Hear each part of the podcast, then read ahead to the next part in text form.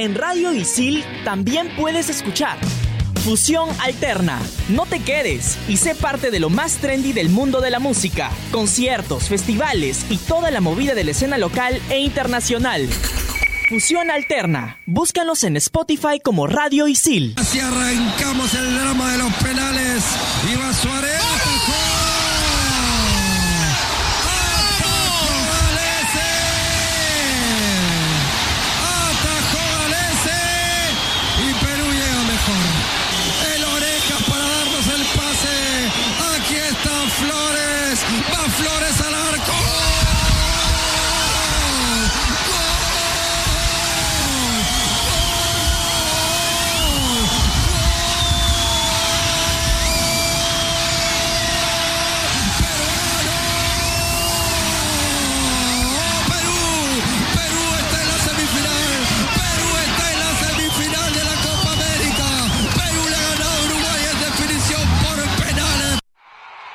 Muchachos, tranquilos, olvídense sus preferencias, concentrados, metidos con responsabilidad, que esto va a comenzar. Radio Isil presenta Entretiempo. ¿Comenzamos? Hola, hola, esto es Entretiempo, bienvenidos al programa. Hoy tenemos una edición especial, vamos a hacer una antología, un programa especial sobre la Copa América Brasil 2019, en la que Perú salió subcampeón, una Copa América muy buena, además una edición que viene seguida de una continuada prácticamente, que es este el próximo año. Y eh, que además nos dio uno de los mejores partidos que se le ha visto a la selección peruana en las semifinales contra Chile una etapa de grupos con bastantes altibajos, ¿no? Eh, ganándole un partido muy claro a, Venezuela, a, perdón, a Bolivia, empatando con Venezuela, perdiendo de forma categórica ante Brasil, pasando a una segunda ronda como mejor tercero. Eh, una Copa América con bastantes cosas para contar y para recordar, ¿verdad? El programa de hoy me acompañan Edilson La Rosa, Bruno Risco y Piero Palacios. Quiero darle la bienvenida, Piero, ¿cómo estás? ¿Qué tal? Una Copa América que nos deja eh, muchas cosas para analizar y una de ellas creo que es que ya cada vez se ve más la mano de Ricardo Gareca en esta selección, ¿no? Eh, se quedó varias veces en, eh, terceros en Copa América y en esta oportunidad por fin pudimos llegar a una final y yo estoy seguro que en la del siguiente año puede ser Perú claro finalista también, ¿no? Edilson La Rosa, bienvenido. ¿Por qué le va bien al Perú en Copa América? Porque además de llegar en terceros lugares estas, estas últimas ediciones, considero que en torneos cortos eh, Perú siempre hace un buen papel. Y esta Copa América 2019 eh, pasó de todo. Nos golearon, goleamos, eh, caímos de forma categórica, como lo dijiste, pero también perdimos de forma categórica y nos fuimos con la frente en alto ante, ante toda la afición de, de América y del mundo como te digo, empezamos de repente a media caña y terminamos siendo una selección que ha avanzado al segundo lugar y el próximo año esperemos eh, que podamos obtener ese, ese primer puesto que tanto deseamos. Bruno Risco, bienvenido. ¿Cuál fue para ti el mejor jugador de Perú en esta Copa América? Eh, ¿Qué tal, José Antonio? ¿Qué tal, chicos, en la mesa? Sí, el mejor jugador de Perú en la Copa América me parece que sería, por lo mostrado, yo me quedaría con el Oreja Flores. Edison Flores creo que hizo un muy buen, una muy buena Copa América. Y lo que me sorprende más aún de Perú es que no tiene dos facetas. Tiene la faceta amistoso, que es la faceta donde sale relajado, sale tranquilo, no trata de demostrar nada. Y la faceta cuando pelea los puntos. Cuando Perú está en un torneo oficial en donde tiene que ganar sí o sí, porque está luchando por un torneo, sale con otra cara. Sale distinto. Muy bien, ya tenemos la declaración introductoria de los panelistas de este programa especial de antología de la Copa América. Vamos a revisar el baúl del chino Doy que justamente nos tiene algo con respecto a esta Copa. La selección peruana quedó subcampeona de la Copa América 2019 tras una buena campaña que empezó con altibajos. En la fase de grupos perdió por 5 a 0 ante el que sería el campeón del torneo, Brasil, sin embargo, luego se iba a recuperar eliminando por penales a la selección uruguaya y goleando a Chile por 3 a 0 en las semifinales. Uno de los hombres pilares fue el capitán Paolo Guerrero. El depredador se convirtió gracias a sus tres tantos en Brasil 2019 en el goleador vigente de Copas Américas con 13 goles. Estás conectado a Radio Isil. Radio Isil.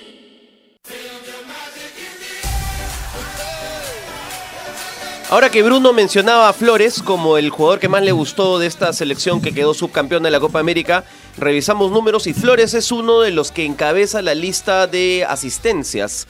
Él tiene dos asistencias, igual que Firmino, igual que Gabriel Jesús, igual que Alexis Sánchez, Eduardo Vargas. Y bueno, y Edinson Flores, ¿no? A todos ellos los mencionados tienen dos asistencias.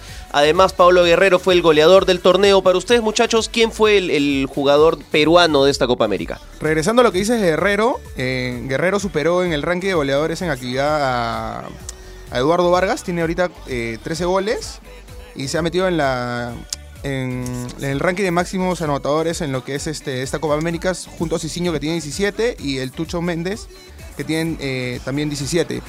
Y ahí Eh, me- me- particularmente a mí me gustó el, la Copa América que hizo. Dame, este- Permíteme hacer un paréntesis chiquito. Ahí tendríamos que también mencionar que en el partido de la semifinal, en la que Perú le gana 3 a 0 a Chile, el penal que pierde al final Vargas lo hubiera hecho empatar a Guerrero en Claro, este récord claro. histórico, ¿no? Claro, que la quiere pinchar ahí. Cosas del fútbol. Cosas Sí, del fútbol. claro. Sí.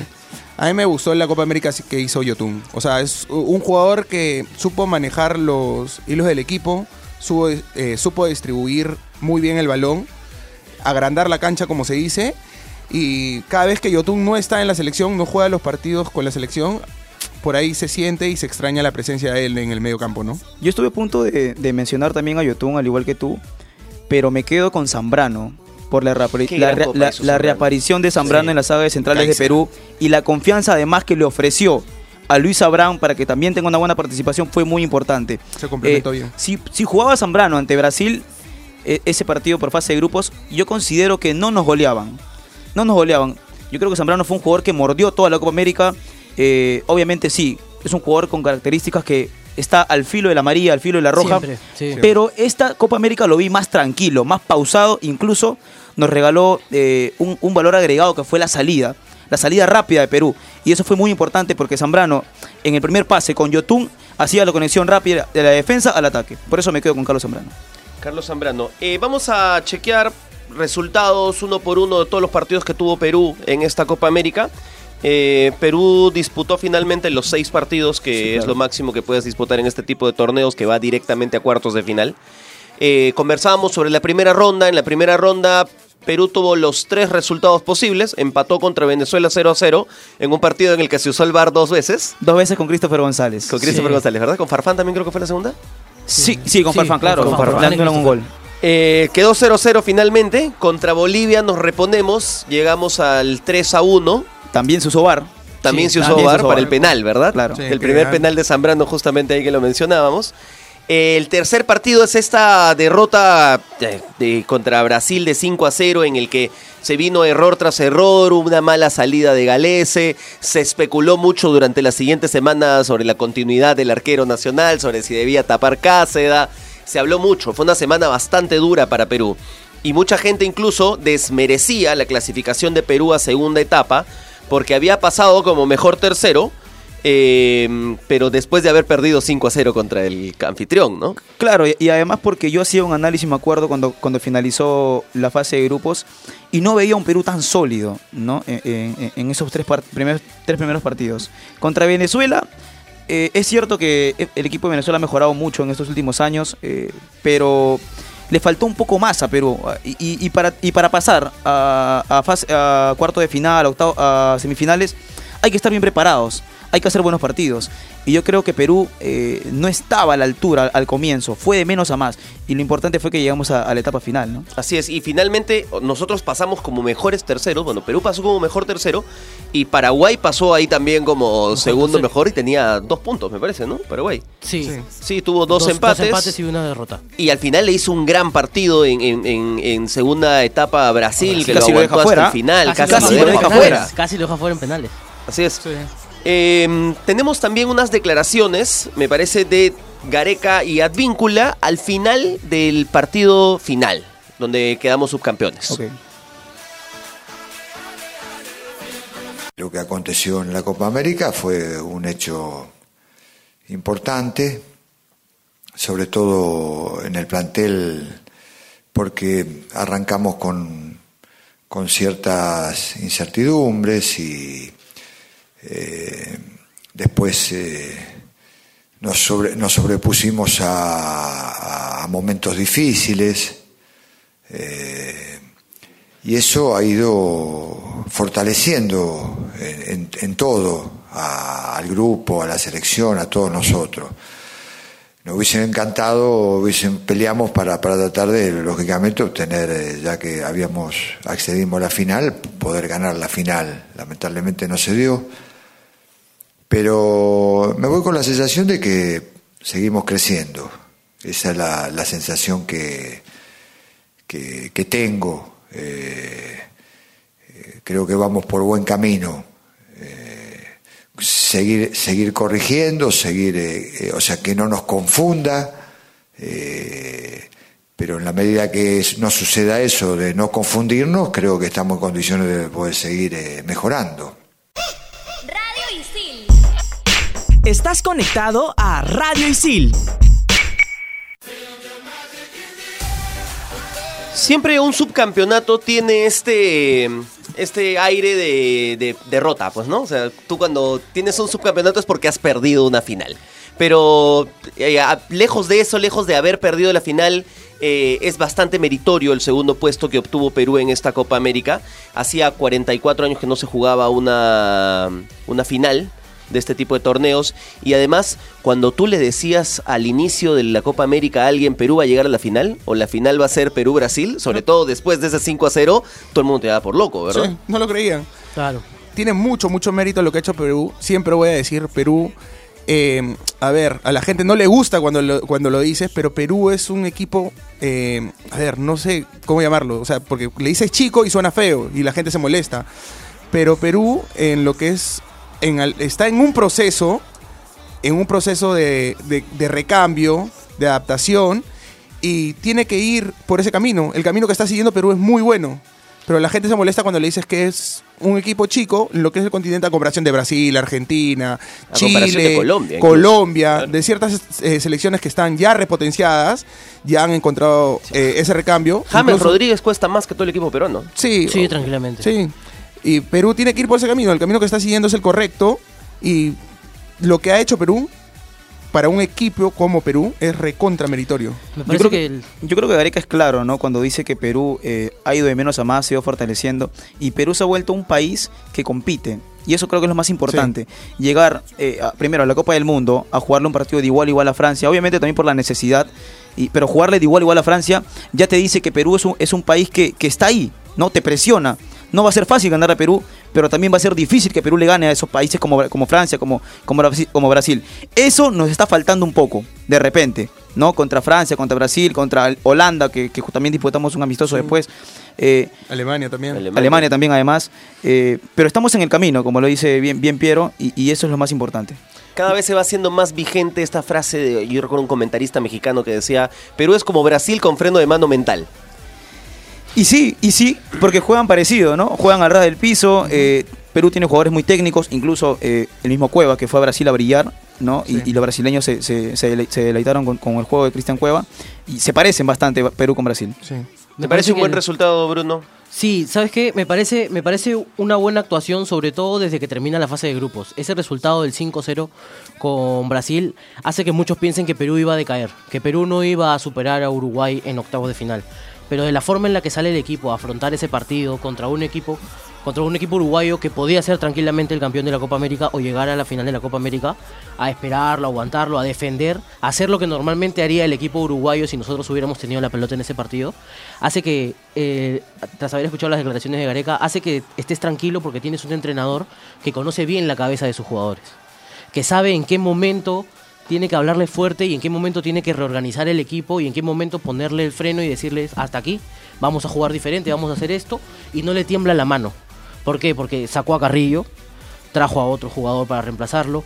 Este, en algún momento tuvo que sacar a Paolo y poner a Ruiz Díaz, en algún momento tuvo que sacar a Tapia y poner a Aquino, y en algún momento tuvo que hacer cambios significativos, sobre todo en este caso entra también la llegada de Zambrano, hacer cambios significativos que el público en general pensaba que no iban a rendir. Pero cuando lo ves en la cancha, te sorprende. Y cada vez Gareca nos va dando más eso, ¿no? Yo recuerdo en la Copa América en la que él llegó, que es la de 2015, Sí. eh, al comienzo la convocatoria de Cueva fue bastante resistida. Sí, claro, porque venía de Alianza. Venía de una De- roja en Alianza, sí, problemas con varios- los muchísimos problemas en Alianza. fechas ¿no? fuera. Problemas Yo creo, yo, creo que, extradeportivos. yo creo que Perú se ha vuelto un plantel, más no un once inicial. Mm. Se ha vuelto un Y plantel. dentro de estos jugadores destacados, uno de los que más crecimiento debe haber tenido durante la era de Gareca es precisamente Advíncula también, ¿no? Advíncula que además fue reconocido Sí. como el mejor, como el jugador más rápido por su banda, eh, uno de los defensas más férreos de Perú, la salida impecable, llega hasta el final, centra bien, hace buenos pases. Justamente Advíncula, eh, tenemos la declaración de Advíncula al final de este partido final en el que obtenemos el subcampeonato.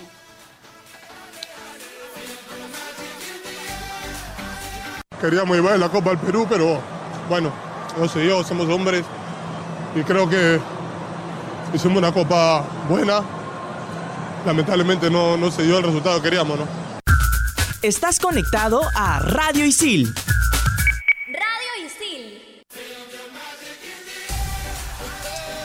No lo podemos culpar, ¿no? O sea, se tiene que llorar cuando se pierde. Si no te duele una derrota, no debiste haber llegado ahí. Y está bien que llore Víncula, porque se queda con esa espina de querer, de querer eh, llevarse el título que antes no pasaba. Antes a Perú nos gole- lo goleaban Sí, salían y, y- y- y se iban a, a- a los vestuarios tranquilos, tranquilos. como si no hubiese pasado nada. Sí, ah, y ahora ah. esta Copa América es muy bonita porque justamente hablábamos de la goleada con Brasil. ¿Y hace cuánto no veíamos a un Perú eh, cayendo goleado y al siguiente partido recomponerse de la forma sí. como, se, como se dio con Uruguay? Sobre todo por el rival. Mira, te tocó Brasil y te tienes que levantar con Uruguay. Claro. Qué difícil, ¿no? Sí, Y sobre todo ahí- a bailar con la más fea dos veces. Sí, no, de ahí juega con. Eh, juega en semifinales con, con Chile. Claro.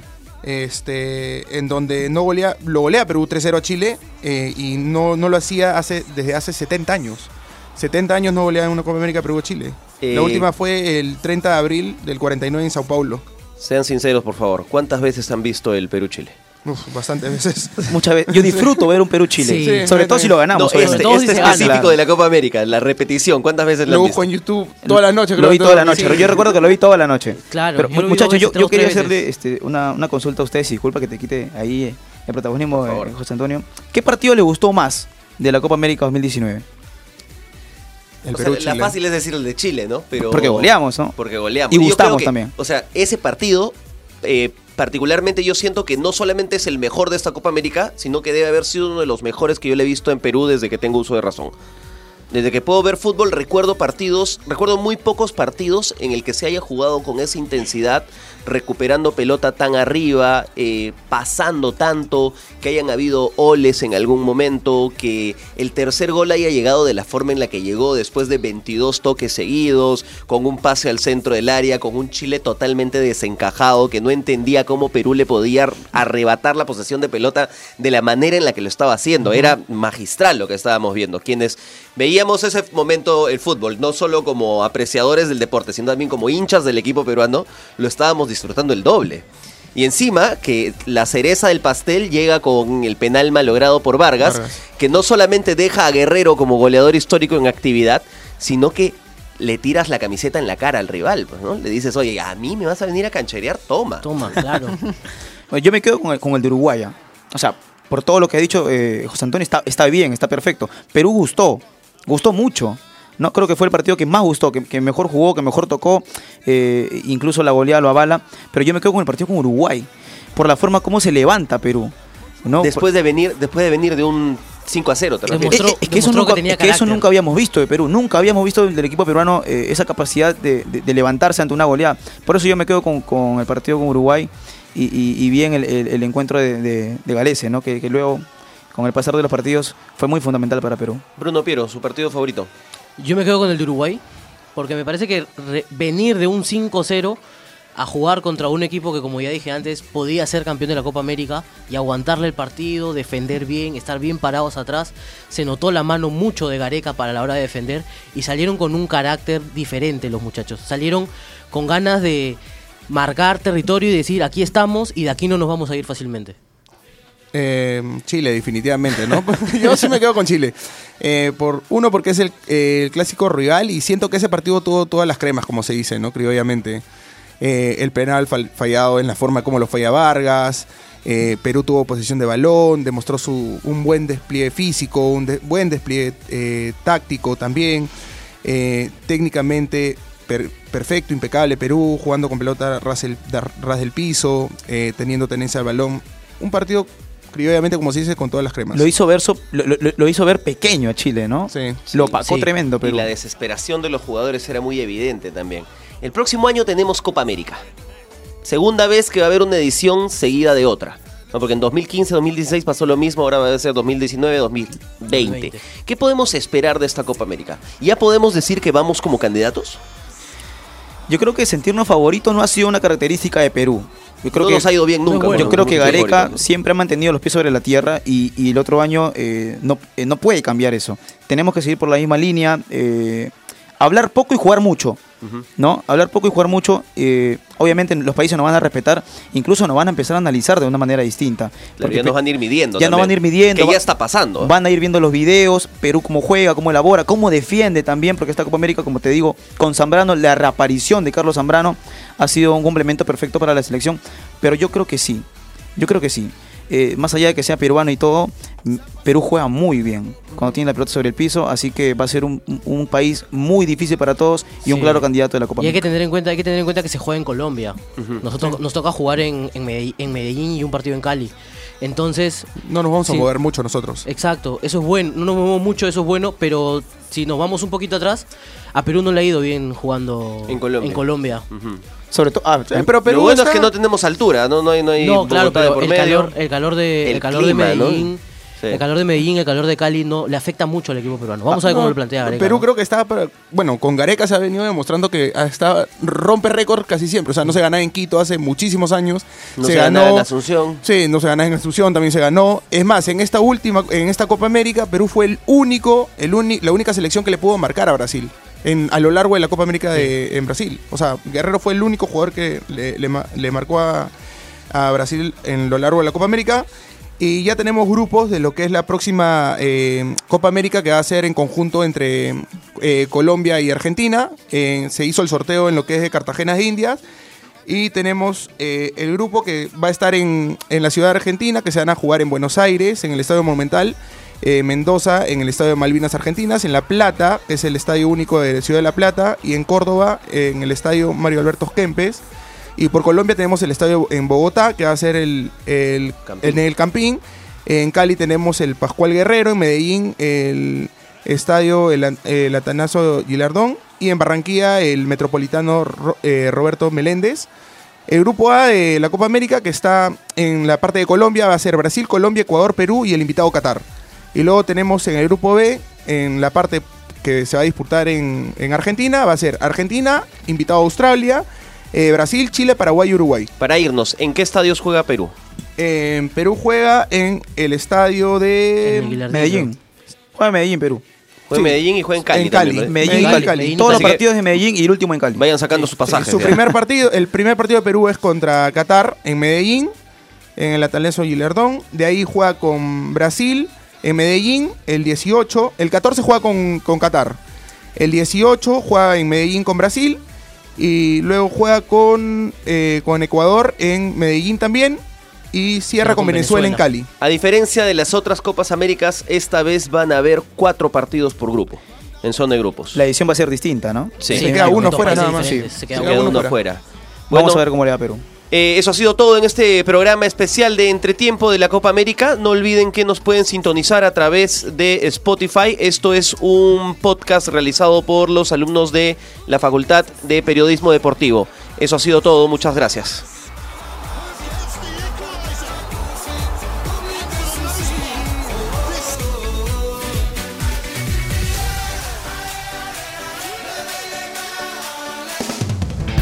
Radio Isil presentó Entretiempo.